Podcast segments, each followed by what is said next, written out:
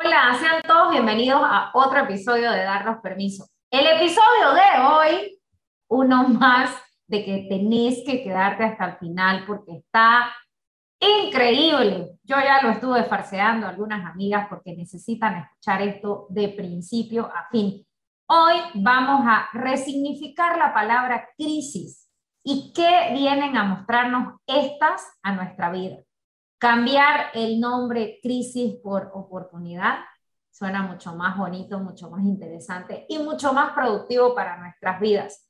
Cristina de una manera muy amorosa y muy paciente y, y, una manera tan increíble para explicar, nos regala pasos para cómo sobrellevar esta crisis y jugarlas a nuestro favor y que absolutamente todo lo que existe en mi vida que yo llamo crisis es una oportunidad para conocerme, para mirarme, para aceptarme. Y es una manera que me acerca a mi evolución, a mi transición de un ser mejor. Y creo que de eso se trata, darnos permiso de regalarnos oportunidades, momentos, situaciones, palabras que nos acerquen a nuestra verdad, a nosotros mismos y creo que este episodio refleja tal cual la intención de este podcast, la intención que tiene Gail y yo, perdón, Gail estoy hablando por vos, saliendo de mi ámbito, pero que, creo que, que todo ser humano que ha pasado por darnos permiso y que escucha esto, es para, para eso, para acercarnos a nosotros mismos, para conocernos y, y resignificar esta palabra que suena agresiva, que es crisis, wow, cuando terminen de escuchar el episodio, nunca más volverán a, a, decir por qué me pasa esto, sino para qué me está sucediendo esta situación y de qué manera esto me ayuda para mi propia evolución y absolutamente todo, solamente y exclusivamente tiene que ver conmigo. Vos, Gail, ¿qué te llevaste de este episodio? Primero que nada, bienvenida de regreso, Estela. Te extrañé en la anterior entrevista y he recibido mensajes de que también te extrañaron. De verdad que eh, tu alegría es un gran aporte que, que das eh, en cada episodio, así que bienvenida de regreso. De esta entrevista me llevo muchísimas cosas. Quiero compartirles una palabra que muy pocas veces la hemos utilizado aquí en el podcast, que es maestría, y la crisis es una desarrolladora de nuestra maestría. O sea, mucho más potenciador que, crecimiento, que transformación, quizás sanación, pero maestría lo veo realmente algo muy poderoso, es la percepción que yo tengo. Hablamos de la resiliencia, que cuando nosotros eh, superamos las crisis, podemos reconocer esa capacidad de resiliencia que tenemos y esto es algo también muy potente. Cosas que creíamos que no íbamos a ser capaces de superar. Cuando vos mirás hacia atrás y decís, wow, lo logré, superé, crecí, sané, transformé, te das cuenta esa capacidad de resiliencia que tenés. Y la invitación para todos que se queden hasta el final. La verdad que Cristina nos regaló un mega super episodio. Disfrútenlo tanto como nosotras. Este espacio ha sido creado para darnos permiso de hablar de lo que cuesta decir, de hurgar heridas pasadas, de abrirnos a nuestras emociones, a reconocernos como seres dignos y valiosos, de recibir el gran regalo de estar vivos. En este podcast encontrarás respuestas o aún mejor, más preguntas para llegar a tu verdad. Creamos este podcast donde encontrarás conversaciones honestas, profundas e incómodas. Entrevistaremos amigos, profesionales, personas que tienen historias increíbles para contarnos y aprenderemos juntos con ellos. Disfruta de este espacio que es tuyo. Y hoy estamos felices de tener a una invitada de lujo. Ella es Cristina Sorgi. sanadora, transformadora, conferencista, maestra, estudiante y madre. Ella se siente como un alma consciente en búsqueda de su proceso de evolución y dedicada al servicio. Ahora está dedicada a la sanación de personas que buscan elevar su estado de conciencia, sanar y lograr la desprogramación de sus creencias limitantes para alcanzar su máximo potencial y vivir una vida en plenitud y bienestar emocional. Bienvenida, Cristina. Gracias, gracias por tenerme aquí, gracias por la entrevista y gracias por, por darnos este espacio todos de, de entender y sanar, ¿verdad? Todos juntos en comunidad para mí es un placer. Eh, te, te, sigo muy de cerquita porque me encanta la manera que tienes para transmitir, para comunicar, para expresar y realmente es de, de bien cerquita que, que, llega la información que das y te agradezco por ese súper aporte que nos das. y, y, de a gratis porque lo encontramos todo en YouTube. Así que gracias, Cristina.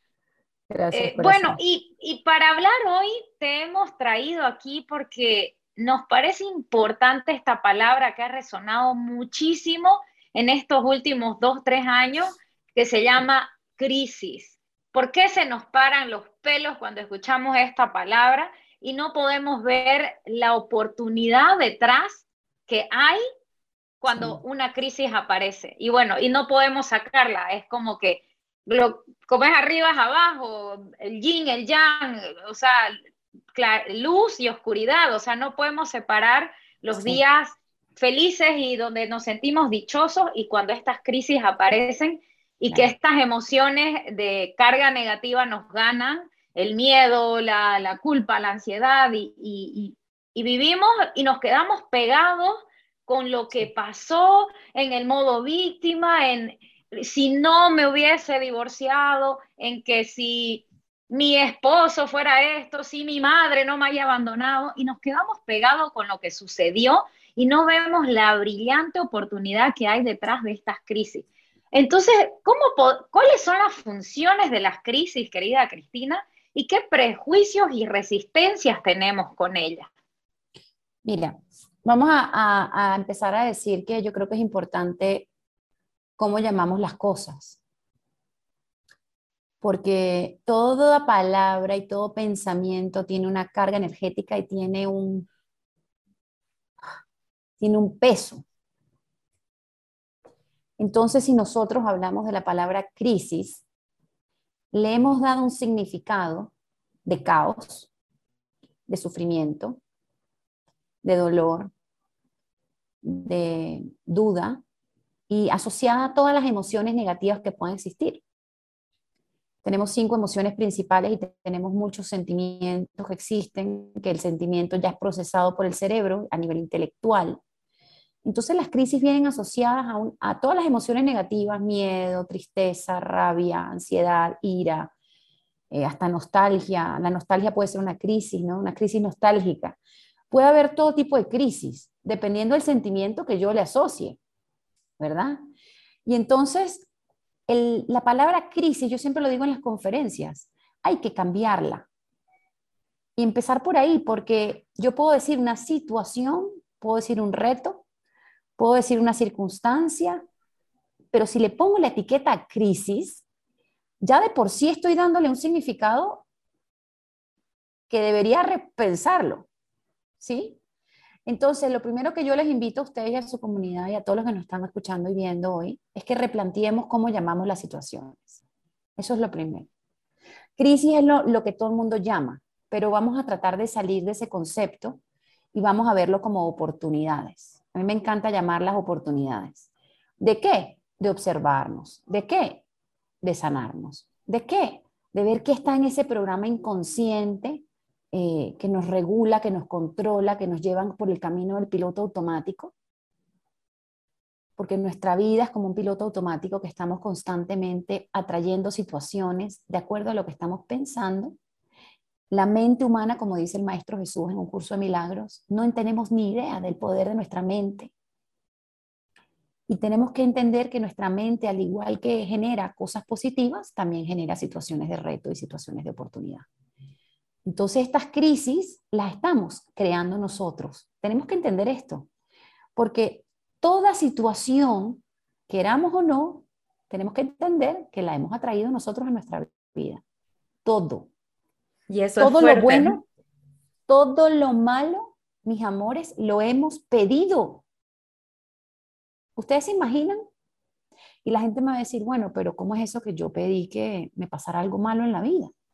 Bueno, porque a nivel inconsciente tienes programas, tienes repeticiones familiares, tienes lealtades familiares, tienes emociones, como le estudia la epigenética, que se van repitiendo de familiares en familiares, en ancestros, y la emocionalidad se hereda, se siente en la madre, en el vientre de la madre, ya empezamos a sentir todo lo que la madre siente, lo que la abuela sintió.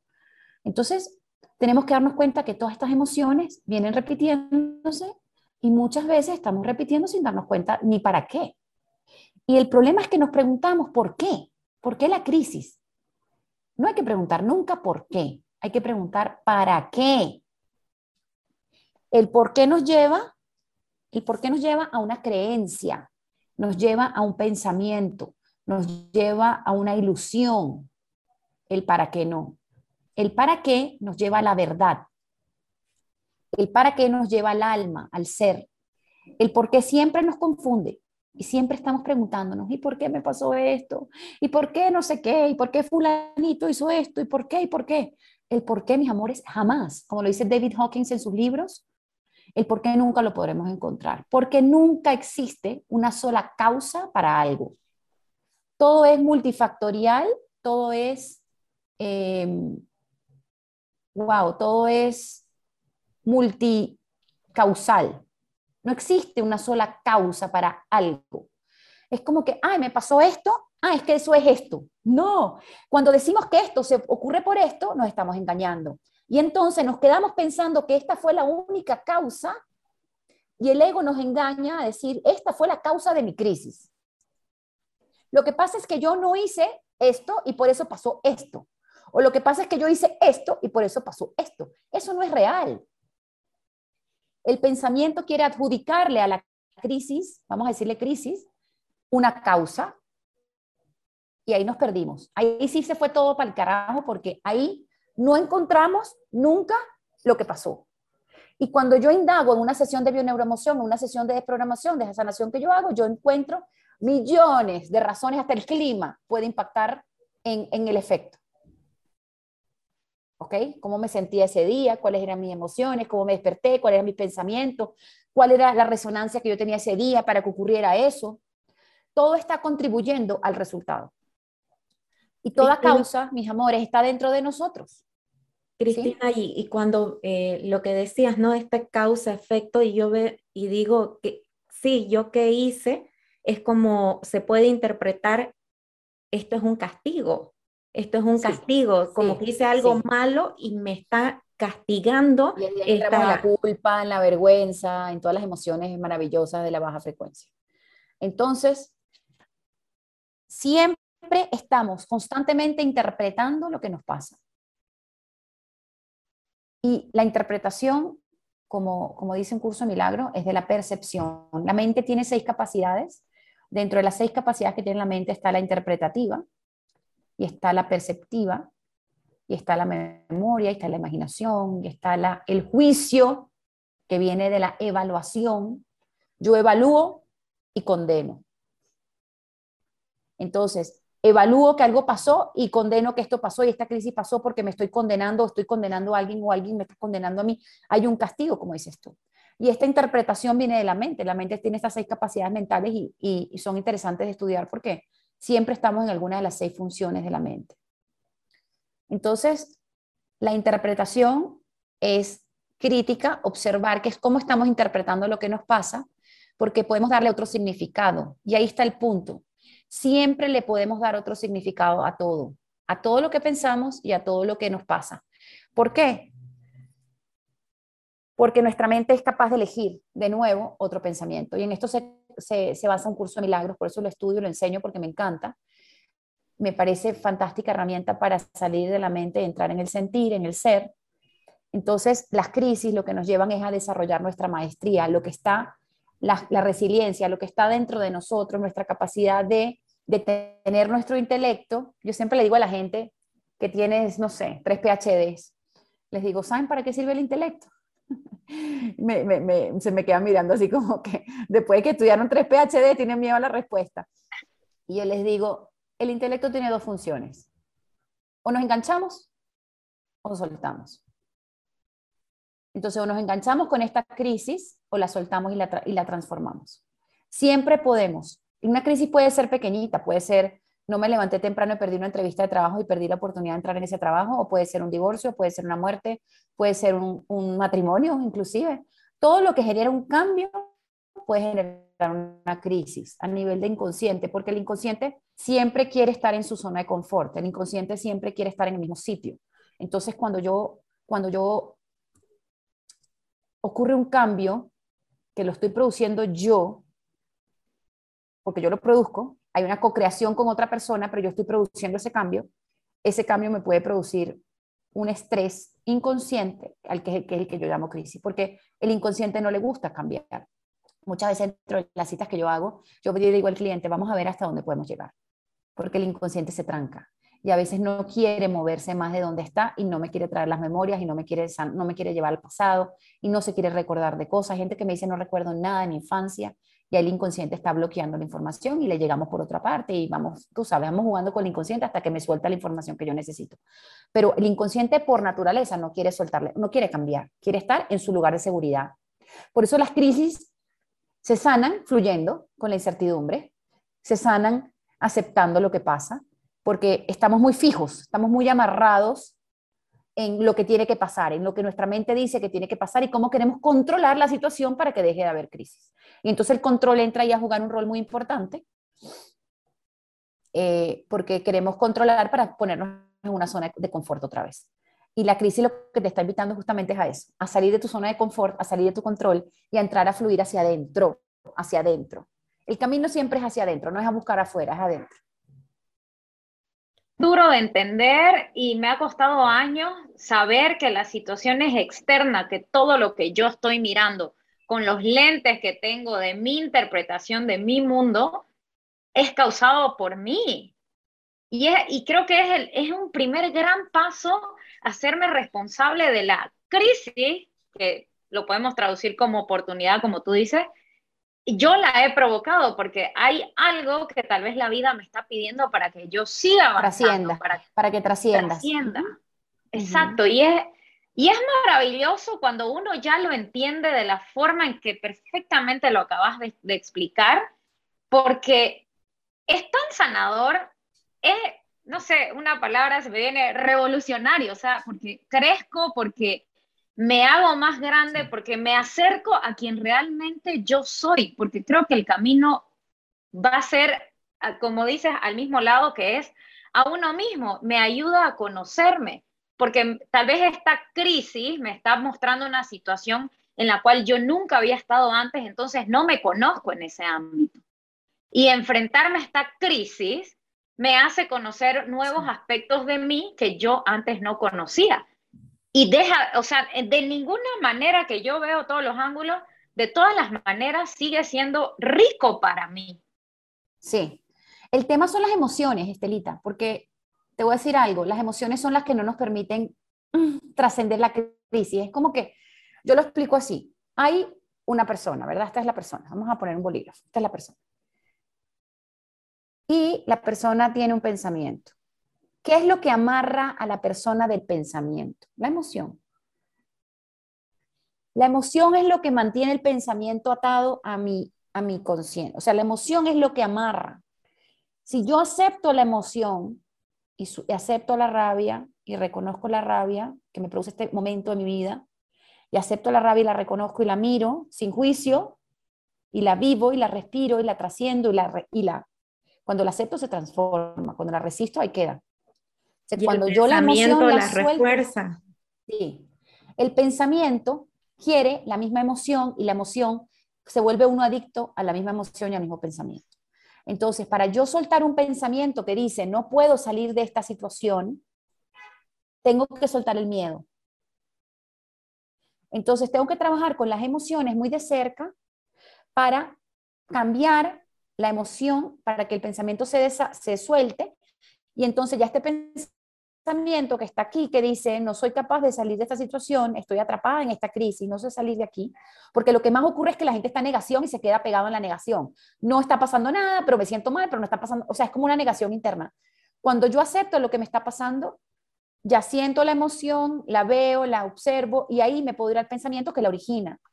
Entonces, en ese pensamiento, yo puedo, cada vez que llega el pensamiento, yo puedo observarlo. Si estoy atento a mis pensamientos, estoy disociado, puedo, o sea, puedo disociar significa que soy el actor y no el personaje. Me puedo ver viendo el pensamiento, Cristina ve el pensamiento que piensa, y ese pensamiento yo digo, no, ahí está la voluntad. No, no. Si yo no le meto voluntad, soy un mono viviendo en automático, un animalito de monte.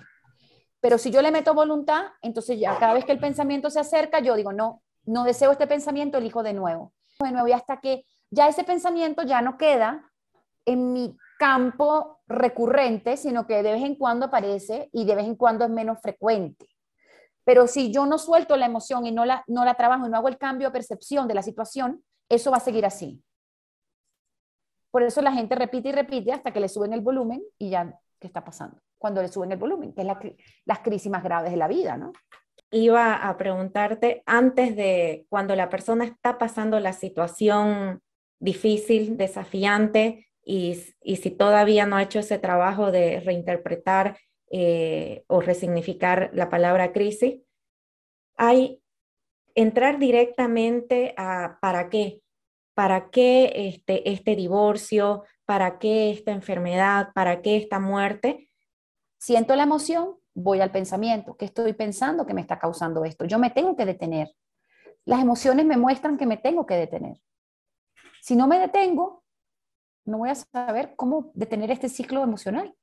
Entonces, respiro, observo, me detengo un segundo, esto no toma mucho tiempo, o sea, la gente lo puede hacer como en su hábito diario, detenerse a ver qué está sintiendo, porque si no se queda ahí, se queda ahí, se va aumentando la sensación. Las personas que quizás están escuchando esta entrevista y que no están pasando por una situación difícil en este momento, pueden hacer ese trabajo de, resignificar este, la crisis, cambiarle la palabra y, entender de que toda crisis tiene como una función, viene a aportar algo positivo en nuestras vidas. Y cuando llegue la, este, la situación difícil, puede generarse esta lucha interna como yo, eh, esto es algo bueno para mí, no lo entiendo ahorita, pero algo bueno va a, eh, aportar a mi vida. Sí. Y en realidad puede generarse esa lucha interna de, de que hay una voz que te dice, eh, no, pero, pero ¿por qué te abandonó? y, otra que responda, pero no es por qué, es para qué. Cuando el primer paso, estoy viendo por lo que nos comentas, que no hay forma de evadir el sentir y vivir la emoción. Primero es. sentir si te abandonaron, si hay una enfermedad, lo que sea, qué emoción te está trayendo de miedo, de culpa, de vergüenza, de dolor, de tristeza, no sé.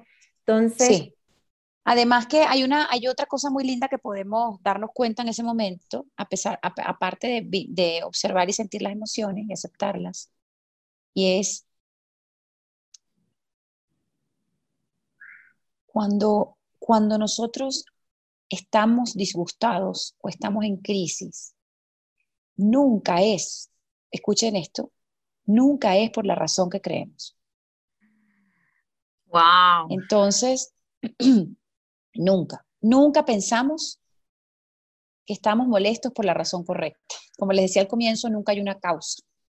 Entonces, saber y decir, no estoy disgustado por la razón que creo, abre mi consciente, abre mi mente a que yo pueda, a que pueda observar todas todos los para qué que podrían estar ocurriendo. Cuando yo no sé, cuando yo no sé, cuando yo me vuelvo humilde, humilde, y no estoy en el ego, y no digo, es que esto fue para esto, esto fue para aquello, esto fue por qué, para aquí. El ego es el que me confunde, como les decía al comienzo. El ego, pero el ser no. El ser sabe lo que tengo que trascender, el, el ser sabe lo que tengo que aprender, el espíritu. Acuérdense, somos espíritus viviendo una experiencia humana. No somos humanos con un espíritu, somos espíritus entrando en un cuerpo para vivir una experiencia humana. Entonces nuestro espíritu, nuestro ser superior, que está conectado con la sabiduría y la inteligencia superior, siempre sabe para qué. Pero el problema es que no estamos conectados con nuestro ser. Estamos en la mente, estamos en el ego, estamos en el personaje. Entonces el personaje te dice, sí, es que estás brava porque él llegó tarde.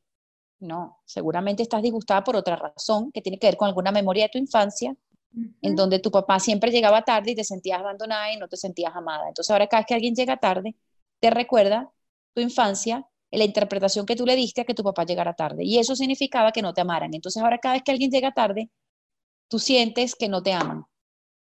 ¿Sí? Y el disgusto no es porque llegó tarde, el disgusto es porque te sientes abandonada y no te sientes amada. Entonces, siempre tenemos que abrir la mente, sentir esas emociones y decir, ¿saben qué? No estoy disgustado por la razón que creo. No sé por qué estoy disgustado, pero no es por la razón que creo, porque lo que creo me está engañando y me mantiene todavía ahí. Entonces, cuando yo me abro a cualquier posibilidad de que llegue a mi mente cualquier para qué, yo me abro a infinitas posibilidades de sanar.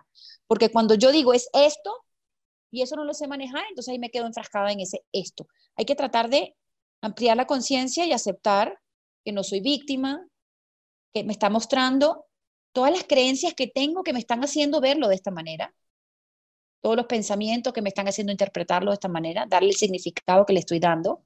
Entonces tengo que decir, no sé nada. La humildad es una gran herramienta para salir de las crisis, porque la humildad me pone en posición receptor de la información divina y no yo me la sé toda y de aquí voy a salir sola. Eso no es real. del ego no salimos nunca si, no, estamos en esa actitud. Wow, entonces uno de los primeros pasos para salir de la crisis y no quedarnos enganchados ahí es ponernos humildes. Sí. Y, responder, no sé, ese no sé me ha cambiado la vida. No sé. y lo aprendí de, ti. No sé. Sí. ¿Quién? No sé qué, no sé qué. No sé. No sé. No sé. El no sé, salir del juicio, sí. Salir del juicio de interpretar por qué me pasa esto y para qué me... O sea, el juicio nos, nos, nos confunde. Entonces, si yo digo, no sé para qué está pasando esto, me abro a que mi mente permita que la solución llegue. No hay un problema, mis amores, oigan esto, no hay un problema sin una solución. Cuando tu maestra en el salón le dice 2 más X igual a 4. Ya la maestra sabe lo que va en el X, en 2. Pero el niño se estresa y dice, ¡Ah! se pone a pensar y se estresa que no va a saber la solución. Ya la maestra sabe que es 2. No hay un problema que el universo cuántico no te presente que no tenga ya una solución. Eso es lindo saberlo porque ya todo problema viene de la mano de una solución toda oportunidad viene eh, de una manera, sí, de verlo diferente. El tema quizás ahí es lo que decías hace rato, el querer controlar el resultado, ¿no? O sea, que ese X sea lo que yo quiero, la solución que yo quiero, como yo lo quiero en el momento. El control. Así es, así es. El control. Entonces, hay que yo les voy a dar algunos pasos. Vamos a ver si logro poner esto en pasos, aunque creo que es difícil ponerlo en pasos porque nadie va a ser tan como un, dos, tres, cuatro. Pero sí, hay que entender que las emociones hay que sentirlas, hay que aceptar dónde estamos, hay que decir, acepto que yo creé esta situación y acepto que yo puedo decidir salir de ella. ¿Cómo salgo de ella? Pidiendo el cambio de percepción. Porque lo que me tenía viendo la situación así fue lo que en primer lugar causó la crisis. Entonces, si yo pido ver esto de otra manera, un curso de milagros dice, estoy dispuesto a ver esto de otra manera. Ese mantra es maravilloso.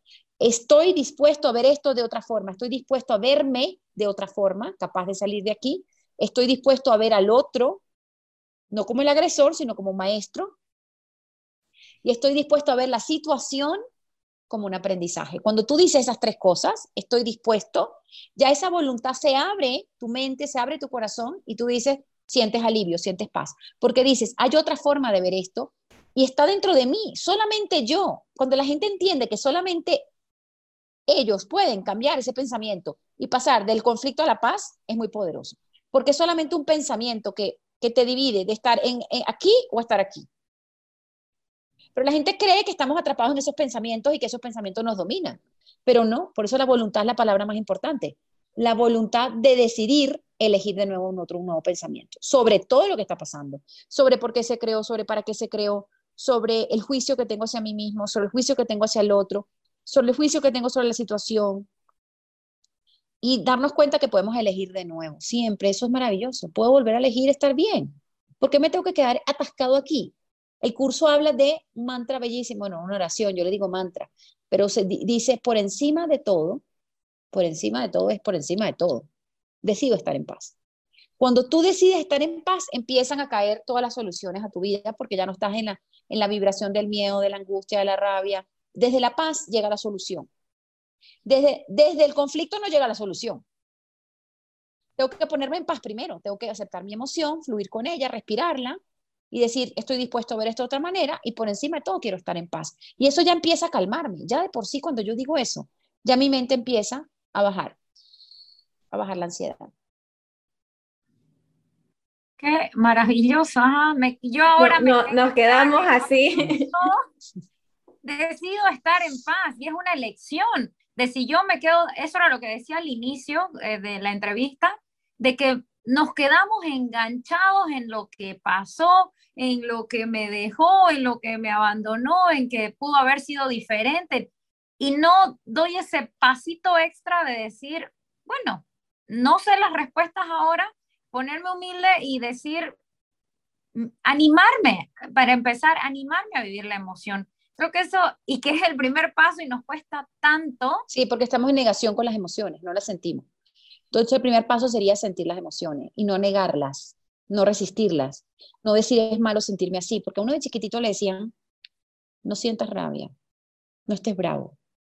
O hasta el, día, de, o hasta el día de hoy, no te sientas mal. No pasa nada, cuando te dicen no pasa nada, claro que pasa. Claro que pasa, claro que me estoy sintiendo mal. O sea, yo a veces me pesco eh, pensando en decirle a mi hija, no pasa nada, mm, me aguanto. Hija, ¿cómo te sientes? ¿Qué está pasando? ¿Qué te pasa? No es que no pasa nada, ¿qué pasa? ¿Qué sientes? ¿Qué piensas? Entonces ella de una vez agarra y dice, ¿no? Pero empezar a que los niños empiecen a conectar con su sentir y con sus emociones es fundamental, porque, porque nos, a nosotros nos enseñaron a reprimirlas y a estar bien, a estar siempre bien y aparentar estar bien y, ser educadito como a mi papá y no decirle a papá y mamá lo que nos duele y no poner límites. O sea, uno desde niño es como que la autoridad es el padre y el niño es el chiquito y el, el que sabe es el grande y el que no sabe es el chiquito y entonces le callan a uno y no le dejan a uno expresar lo que uno piensa y lo que uno siente. Cuando seguramente es lo opuesto, el maestro es el niño y el padre es el que tiene que aprender, ¿no? Total. Entonces, entonces bueno, eso, eso es lo bonito de, de entender esto y reconocer, aceptar, decidir salir de allí. Saben que a veces buscar espacios seguros donde uno pueda estar en paz, en calma y, pedir el instante santo. El instante santo es cuando yo pido estar en la mente recta. Siempre podemos pedir, el curso Milagros habla de estar en la mente recta, la mente recta de Dios, la mente unificada, la mente donde no estoy viendo la interpretación subjetiva de mi mente, sino estoy viendo la verdad objetiva. Estoy viendo la verdad, estoy viendo lo que me da paz. Porque verlo como lo estoy viendo, claramente me está causando conflicto. Todo es un tema de percepción. Si yo me doy cuenta que mi percepción no es real, es una ilusión, entonces puedo darme cuenta que no es mi verdad. Es la, es, no es la única verdad, es mi verdad y es mi percepción y está dominada por los cinco sentidos. Y esos cinco sentidos hacen que yo vea todo a mi manera, a mi forma, nadie más lo vea como yo, solo yo tengo ese programa inconsciente que me hace ver esta situación con el cristal con el que yo lo miro todo el mundo lo va a ver diferente, no va a haber nadie que vea la misma película. Cuando entras a un cine, todo el mundo sale con una emoción y una expresión diferente a lo que vio, porque cada quien está viéndolo con su lente, con su, con su programa inconsciente. Entonces la percepción hace que yo vea esto como una crisis o que lo vea como una oportunidad. Pero para salir de ese programa que hace que yo estas situaciones las vea como crisis, tengo que decir, estoy dispuesto a ver esto de otra manera. Estoy dispuesto a verlo, a sentirlo, a interpretarlo. Estoy abierto, me tengo que abrir y ahí es donde uno pide el instante santo y dice, Padre Dios, inteligencia superior, universo, a quien ustedes le digan, corrige mis pensamientos. Porque a veces uno solito le cuesta mucho trabajo por lo que les decía de las emociones. Pero cuando viene una fuerza superior, que eso es lo que la gente oponopono hace, la gente curso milagro, eh, la gente que hace eh, constelaciones familiares para que vean cómo se mueve la familia y lo veamos de otra manera, cómo organizamos la familia de otra manera para que cada quien coja su lugar y el lugar perceptivo sea diferente. cada herramienta tiene, tiene una manera de ayudarte a que tú veas las cosas de otra manera. Entonces, al final es elegir ver esto de otra forma y no verlo como yo lo veo que me causa crisis, sino verlo como, como Dios lo ve, como la inteligencia superior quiere que tú lo veas, para que entiendas qué es lo que tienes que ver detrás de esto. Porque si no, como les digo, se repite y se repite y se repite la lección. La gente me dice, pero estamos locos. No, no estamos locos. Estamos dormidos. Mm. Y Cristina, en esto de repetir, repetir, repetir, ¿es necesario tocar fondo? ¿Es necesario realmente? Depende de tu voluntad. Si tú quieres seguir allí, ahí te vas a quedar. Y te puedes morir ahí y no entendiste nada. Te moriste te moriste y no aprendiste lo que tenías que aprender. O sea, depende de tu voluntad, libre albedrío. Yo siempre digo, puedes llevar un caballo a tomar agua pero, al río, pero no puedes obligar a tomar agua. Entonces, yo le digo eso a mis clientes en las citas. ¿Saben qué? Depende de ustedes cuánto avancen ustedes en esta desprogramación y en este proceso. Ustedes tienen que decidir hoy comprometerse por encima de todo para estar bien. Mm. Porque estar bien es un compromiso, es una decisión, es, es una decisión interna de decir, ¿saben qué? No voy a seguir dándole poder a todo lo que está afuera y voy a empezar a darle poder a lo que tengo dentro de mí, a mi ser. ¿Ok? Porque nosotros le dimos ese poder a, lo externo. ¿Quién más se lo dio? Vino alguien y se lo... No, yo pensé que el otro tenía poder y eso me generó una crisis. El otro define quién soy, el otro me aprueba, me desaprueba, me descalifica, me invalida, me ama, no me ama. Yo doy el poder a todo eso. La crisis, me despidieron, otro me dejó de querer, me dejó de aprobar. Entonces yo estoy en crisis porque alguien me despidió. Yo, yo lo hablaba con una clienta, la despidieron. Y yo le dije, vamos a buscar todos los momentos donde tú tuviste pensamientos, donde tú te querías ir de allí. Y descubrimos por lo menos 20 momentos en los que ella decidió inconscientemente irse de allí. ¿Y qué hizo el cuántico? La despidió. Tú no quieres estar aquí, vámonos. Entonces el despido es una crisis que ella se provoca porque inconscientemente ya no quiere estar en ese lugar, quiere estar en otro, pero no se da cuenta que quiere estar en otro. Ya no le gusta el jefe, le caen mal los colegas, no resuena, no le dan proyectos interesantes, entonces ella inconscientemente está decidiendo, ya, otra cosa mariposa. Pero, ajá, pero me victimizo, me despidieron y fue de la nada y fue un shock y no me, lo, no me lo anunciaron. Y yo así como, ok, vamos a ver qué causaste tú. Cuando tú tengas un terapeuta que te diga, pobrecita, que te despidieron, cambia de terapeuta. Claro. Ya no podemos, ya no podemos seguir con esta retórica de pobrecito mi cliente para retener al cliente, para que se sienta empático con uno. Olvídate, aquí se vienen a decir las verdades, como dicen mis clientes, directo a la yugular. No se puede seguir engañando de que el otro, pobrecito, que te, te hicieron, no te hicieron nada, tú lo creaste. Esta crisis la creaste tú, mi vida. ¿Para qué? Para entender que tenías algo que sanar allí. Entonces yo siempre digo, por favor, igual que los médicos, los médicos condenan ¿sí? Este paciente se va a morir. Dios mío, no digamos eso, el lenguaje tiene mucho poder, mucha fuerza. Y entonces el paciente se cree que se va a morir. Y la familia, toda la familia cree que se va a morir y todo el mundo lo mató con sus pensamientos. ¿Sí? Entonces, puede ser que se vaya a morir, puede ser que no se vaya a morir, no sabemos, hay milagros en la vida. Pero ¿por qué estamos condenando las cosas? Y además todos nos vamos a morir en algún momento. ahorita o después, más tarde, media hora, o sea, no sabemos. Entonces, todos tenemos que tener cuidado con cómo condenamos las situaciones y cómo vemos las cosas, porque si yo te veo pobrecito, enfermito, así vas a quedar, pobrecito, enfermito. Y, y si yo veo, ¿por qué Maestro Jesús sanaba a la gente? Porque era capaz de ver las diferentes sanadas. Entonces las situaciones se sanan desde la mente, desde el sentir, no se sanan desde que cambie la situación. No, la situación cambia primero en tu mente para que luego cambie afuera. Todo cambia primero dentro de nosotros. De adentro hacia afuera. De adentro hacia afuera, siempre. Cristina, y hay una palabra que a mí me encanta que dijiste al inicio de la entrevista, que es resiliencia. Y, ahí quisiéramos, eh, quisiera que ahondemos un poquito, porque estas crisis, o sea, fuera de, todo lo que nos pueden eh, traer de, sanación, de transformación y demás cosas, es también mostrarme la capacidad de, resiliencia que cada uno de nosotros tenemos. es impresionante que uno no la conoce, uno no sabe qué tan capaz es uno de salir adelante. Exacto. O sea, uno hasta que no está allí no se da cuenta de lo que uno es capaz de hacer. Hasta que uno no le toca. Y todos pasamos por situaciones difíciles, decías, puede ser algo como que perdí la, la entrevista, eh, que me pudo dar una oportunidad de trabajo, lo que sea, como puede ser la, la muerte de, de, un familiar muy, muy cercano. Entonces, pero es que si, si pudiste conseguir una cita, podés conseguir otra. Si superaste, no sé, la pérdida de, de tu mamá, te das cuenta que vas a poder superar otras situaciones difíciles. Y es como mirar cuando uno está en medio de ese caos, mirar hacia atrás y qué cosas difíciles ya yo superé. Si pude superar eso, también puedo esto, o sea, también eh, entregándolo lo que decías, ponerme eh, en línea recta con, con, la divinidad, pero esa capacidad de, de resiliencia realmente todos lo tenemos y la podemos conocer solamente superando situaciones difíciles. Claro, y hay que darse cuenta que dentro del ser tenemos toda la información que necesitamos para trascender cualquier experiencia. El problema es que el ego, o estamos en el ego o estamos en el ser, no hay otra opción, o estamos embarazados o no estamos embarazados, o estamos en el amor o estamos en el miedo, no podemos estar medio embarazados. No podemos estar más o menos en el ser o más o menos en el miedo. No, o estamos en el miedo o estamos en el amor. O estamos en el ser o estamos en el, en el, en el, en el ego, ¿no? En el, en el personaje. Entonces el personaje se olvida de sus batallas.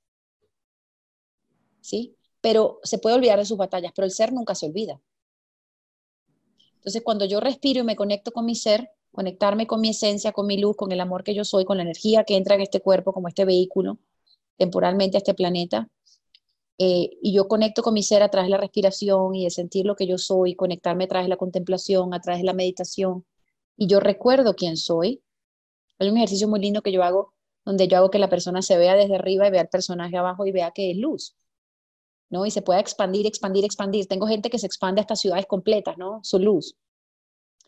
Entonces, cuando tú te expandes a ese nivel, eh, tú te das cuenta que tú eres una energía infinita, unida a la conciencia, unida a la matriz, unida al todo, interconectada con el todo, y que realmente a nivel subatómico somos nebulosas, no somos ni siquiera eh, nuestras células ni siquiera tienen un borde delimitado, somos nebulosas y en esa nebulosa somos todos una sola luz. Y cuando tú te das cuenta que eres luz y le preguntas a Dios o a la inteligencia superior, ¿qué me falta? No te falta nada. La respuesta es nada, tienes todo. ¿Por qué? Porque dentro de tu ser, en tu corazón, está la respuesta de todo. De todo. Irte, quedarte, respirar, no respirar, caminar, soltar, elegir, el, inconsciente, el ser superior te va a decir, te va a dictar paso a paso. Yo tengo unos ejercicios muy lindos eh, de cómo cambiar situaciones y es agradeciendo. Primero agradecemos, después sentimos, sentimos la guía, qué es lo que tengo que hacer desde mi ser. La guía me va a decir, ay, ¿qué hacemos después? Ser obedientes. Porque cuando el ser te dice algo y tú lo ignoras, ahí es donde te metes en líos. Ahí es donde no está fluyendo. Cuando tú agradeces la situación, la agradezco la siento, ¿qué tengo que hacer ahora? Tu ser te dice, haz tal cosa. Tú lo escribes y después dices, ¿ahora qué hago? Obedeces, porque el impulso lo tienes que obedecer. Y de último, ¿qué haces? Vuelves y agradeces. Entonces, yo una vez en meditación pedí eso, pedí, ¿cómo hago yo para manifestar y cambiar situaciones? Y me dijeron desde el agradecimiento. El ser, mi ser, bueno, Dios me dijo, sientes, agradeces, sientes, obedeces, agradeces. Es un círculo de tres. Y así nos mantenemos en el agradecimiento. Y ahí entendemos que ya no somos víctimas, que ya no estamos en las emociones bajas, estamos en la alegría porque estoy trascendiendo cosas, me estoy volviendo más poderoso y más fuerte porque me estoy dando cuenta de mi poder interior. Todo esto es para volver al ser. La crisis es para qué? Para recordar quién soy. El ser. No soy un personaje limitado. Soy un ser, no soy abogado, no soy. La gente se describe, ¿qué eres tú? soy abogado, hablo ocho idiomas, trabajo en el Banco Mundial, ta, ta, ta. Ese es el personaje. Y la gente se identifica con el personaje y con el currículum y con las 800 páginas del currículum y con lo que hacen. ¿Qué somos? Amor. ¿Qué nos llevamos? el amor que dimos y el amor que recibimos. ¿Qué más nos llevamos? ¿Qué más nos llevamos de este mundo? No nos llevamos más nada. Vinimos desnudos, nos vamos desnudos. ¿Con qué nos vinimos? Con las experiencias. ¿Con qué nos vamos? Con la trascendencia y el amor que nos damos. Entonces, cada crisis te lleva a tu ser, a respirar y a sentirte. Y cada vez te vuelves más fuerte. Cada vez recuerdas más quién eres. La meditación esta que tengo en YouTube de fortalecer el ser y conectarte con tu ser es maravillosa porque esa te, te alinea con tu ser, con tu coherencia. Y vendrán cada vez menos crisis cuando estés más coherente. Mientras más coherente estoy, siento, pienso, hago, menos crisis tendré. Porque las crisis son desalineaciones de mi pensamiento y de mi ser. Me fui para el carrizo con la espiritualidad, pero bueno. Ah, no, no, Me, me explotó el cerebro que las crisis son decir, decir ay, no, no me sale la palabra. Decir. No, pero.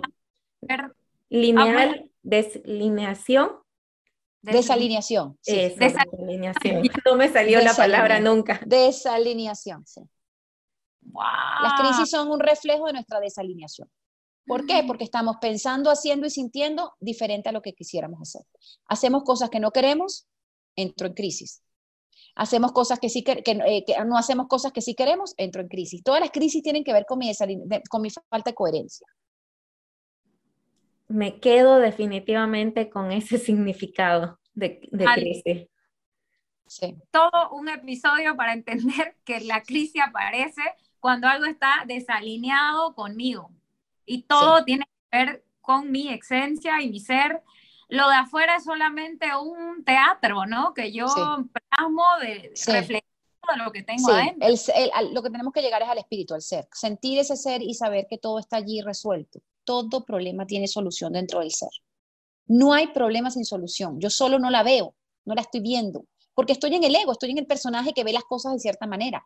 Cuando yo digo, no sé qué estoy viendo, no sé qué, no quiero ver más esto, quiero verlo de otra forma, entonces trascendemos, entonces empiezan a llegar las ideas, ¿no? Las ideas maravillosas, la inspiración. Eh, yo creo que pronto voy a hacer una conferencia de cómo conectarnos con nuestra intuición. Esa va a estar buenísima. Oh. Porque tenemos que conectarnos con nuestro ser para tomar decisiones, ¿no? Entonces, em, yo creo que es importante aprender esto y, entender que no somos ese personaje que sufre y padece, somos el ser que está arriba eh, experimentando una vida humana que podemos decidir si la padecemos, si la sufrimos o si la disfrutamos y somos felices. Porque al final, ¿qué quiere Dios? La voluntad de Dios es ser felices, es que seamos felices. La voluntad de Dios no es venir a este planeta a sufrir. Es un pensamiento egoico, eso no es real. Entonces, cada vez que yo decido salir de ese estado emocional, tengo que limpiar la emoción primero para luego ayudar al pensamiento a salir de allí. Y si conecto con la respiración, con la meditación, con, el, el espíritu que soy y con la conciencia divina que soy, pues voy a estar en paz mucho más rápido. Voy a poder regresar a la paz mucho más rápido. El tema es qué tan rápido me devuelvo a la paz. Porque mientras más aprendemos y más desprogramamos, más estamos entrenados a volver a esa paz más rápido. O sea, porque ahorita de repente la crisis me dura un mes, en otro momento me duraba un año, ahora cada vez que termino con un novio me dura horas, ya no estoy un año llorando, ¿sí? Ya no lloro un año, sino que ahora entiendo y lo suelto y ya entendí que la relación era mariposa, no era elefante. Y entonces, bueno, trasciendo las cosas, pero, pero es desde ese lugar, desde el lugar de, de decidir cómo lo quiero vivir y cómo quiero enseñarle al mundo, porque otra cosa, cuando yo sano, sana el entorno. Entonces, al sanar yo, los que están a mi alrededor supuestamente viviendo una crisis, van a darse cuenta que ellos también tienen ese poder, esa resiliencia dentro de ellos. Porque si yo tengo pura gente alrededor mía, superando obstáculos y trascendiéndolos y transformándose, inconscientemente yo estoy diciendo yo también lo puedo hacer. Y entonces todo el mundo está sanando junta, juntos, estamos sanando juntos. Sí, es contagioso, ¿no? Y es como, o sea, como dices, somos espíritus viviendo una experiencia humana, entonces somos energía y todos estos anillos de seguridad que yo tengo alrededor va a hacer coincidir con personas que quieran trascender de la misma manera. Y cada vez que cambias de estado de conciencia y cambias de nivel de conciencia, empiezas a resonar con diferentes personas y el círculo se vuelve diferente. La gente que te rodea, dejas amigos atrás, dejas gente atrás que no tuvo la voluntad de trascender. La voluntad, qué palabra importante en este episodio. Sí. Estoy con la piel chinita y no es por el frío que hace acá en Santa Cruz, sino porque realmente cada palabra vibró dentro de mi ser y, este, esa chispa divina que también lo, lo compartes e, en tus meditaciones. Para las personas que no saben que Cristina tiene su canal de YouTube, vayan por favor, Cristina Sorgi, tiene meditaciones súper, súper increíbles. Tenemos la de la abundancia, la del merecimiento, la de sanar mi, memorias con el niño interior, que esa es bella, la de elegir de nuevo, la de integrar opuestos, integrar las emociones opuestas. Tenemos la de la de amor propio, el amor propio. fortalecer, sí, la del amor y la bondad. Bueno, hay 12, hay 12, 13. Sí, sí, sí, la de yo soy, que es cortita. esa dura seis minutos, ese es un power, ese es un power meditation, esa la hacen seis minutos y sales rápido de eso. Sí, sí, te estaba contando que esa la he hecho miles de veces, no estoy exagerando, porque cada vez algo que me tiene nerviosa, que, que estoy la, la hago y, entro a dar mi clase, mi... Sí, te empoderas, te vuelves, recuerdas quién eres, claro, yo soy. Y, y, lo que te contaba antes, que monté el Club del Milagro, que es muy lindo, el Club del Milagro tiene la función de crear un espacio sagrado, de hermandad, sin juicio, armonioso, consciente, donde los miembros mes a mes van aprendiendo conmigo un tema diferente eh, de la conciencia del curso de milagros tenemos un chat donde vamos sanando una clase al mes, el último miércoles de cada mes donde sanamos. Entonces es súper lindo porque, porque la gente se siente acompañada en el proceso de aprender y elevar su nivel de conciencia. Em, y, y, bueno, vamos sanando todos juntos. Al final todos los, todos los que comentan allí vamos sanando todos a la vez. Entonces, alguien habla del tema con su mamá, todos sanamos la madre. Alguien habla del problema con los hijos, todos sanamos algún tema con los hijos. Entonces es muy poderoso trabajar en grupo, es muy poderoso los talleres, es muy poderoso eh, la sanación grupal, porque es que hay un reflejo y todos nos estamos potenciando, ¿no? Y cuando estamos abiertos al no juicio y estamos viendo que todos somos uno, es maravilloso. Es maravilloso. Y, justo lo que decía, sano yo, sana mi entorno, ¿no? Entonces sana esa comunidad. Sí, cada vez que tú haces un aha moment, estás liberando a tus hijos hasta la quinta generación de todas esas creencias limitantes que, te tenían atrapada en una realidad que no es real. Entonces, lo único real, como dice un curso de milagros, es el amor. Nada existe excepto el amor. Todo lo demás son ilusiones del pensamiento. Muy, muy profundo eso. Sí, qué bonito. Realmente maravilloso, Cristina. No, esto yo lo voy a escuchar. Sí. Muchas, muchas Me encantó, me, encantó estar aquí con ustedes. Así que... Cristina, antes de despedirnos, vamos a dar paso a nuestro pequeño sector de darnos permiso y muero por conocer tu, punto de vista con cada pregunta. Primero, ¿qué es Uy, qué miedo, qué miedo, qué miedo. ¿Qué es la vida para Cristina? La vida es la expansión de nuestro ser, la expansión del amor que somos. Wow. Cristina, ¿cómo se relaciona con sus sombras? Wow, las miro de frente. O sea, yo, yo he aprendido a, amar la sombra, a integrarla en mí y me ha dado mucha fuerza y mucha vitalidad ver mi sombra. Em, una de las sombras que yo había mandado, una de las cosas que yo había mandado a la sombra era la espontaneidad. Porque tenía figuras de autoridad muy controladoras a mi alrededor cuando era chiquita. Y la espontaneidad la mandé a la sombra. Y desde que saqué la espontaneidad y la autenticidad, wow, soy así directa, digo lo que quiero, expreso lo que siento, no tengo filtro. Eh, o sea, le quité el poder al que está afuera. Y esa, y esa sombra, bueno, me ha dado mucha energía, me ha dado mucha... Y también recordar mi conexión con Dios, que la tenía muy de chiquitita y había, había dado juicios y creencias a lo que era ser espiritual y a lo que era el mundo de la espiritualidad y la sanación y le había dado como una, lo había guardado en mi sombra, no me lo había permitido. Y cuando me lo permití, bueno, me, lancé a hacer lo que estoy haciendo ahora. Por eso el cambio del derecho a, y el emprendimiento a hacer este tipo de sanaciones, ¿no? Porque lo tenía dentro de mí, lo tenía reprimido. Era como, quiero ayudar al mundo a estar mejor y no sabía cómo. Hasta que el mundo me fue llevando a, esta, a, esta, a este momento donde tuve que decidir en esta encrucijada que, a qué te vas a dedicar. A expandir el amor que soy y y explicar lo que sé y mi sabiduría interior y mi ser que mi ser se exprese, que no se quede con la música por dentro, ¿sabes? Y, y, yo creo que la sombra es eso, la sombra te ayuda a tener mayor energía y a atreverte. La sombra te da lo que no tenías, un impulso adicional. La gente ve que la sombra como algo malo, la sombra es algo bueno, la sombra es algo que tú condenaste y lo mandaste al olvido porque tú pensaste en algún momento que era malo. Pero cuando te das cuenta que está dentro de ti y que es, es la sombra la que te ilumina, la que le da proyección a la luz, porque está detrás, es como el cielo con estrellas, está el cielo negro y las estrellas. Entonces las estrellas se ven porque hay sombra. Entonces la sombra siempre va a coexistir, siempre va a existir en nuestra vida, no la podemos eliminar. Wow, Cristina, qué placer haberte tenido en este episodio. Darnos permiso, lo mismo después de este.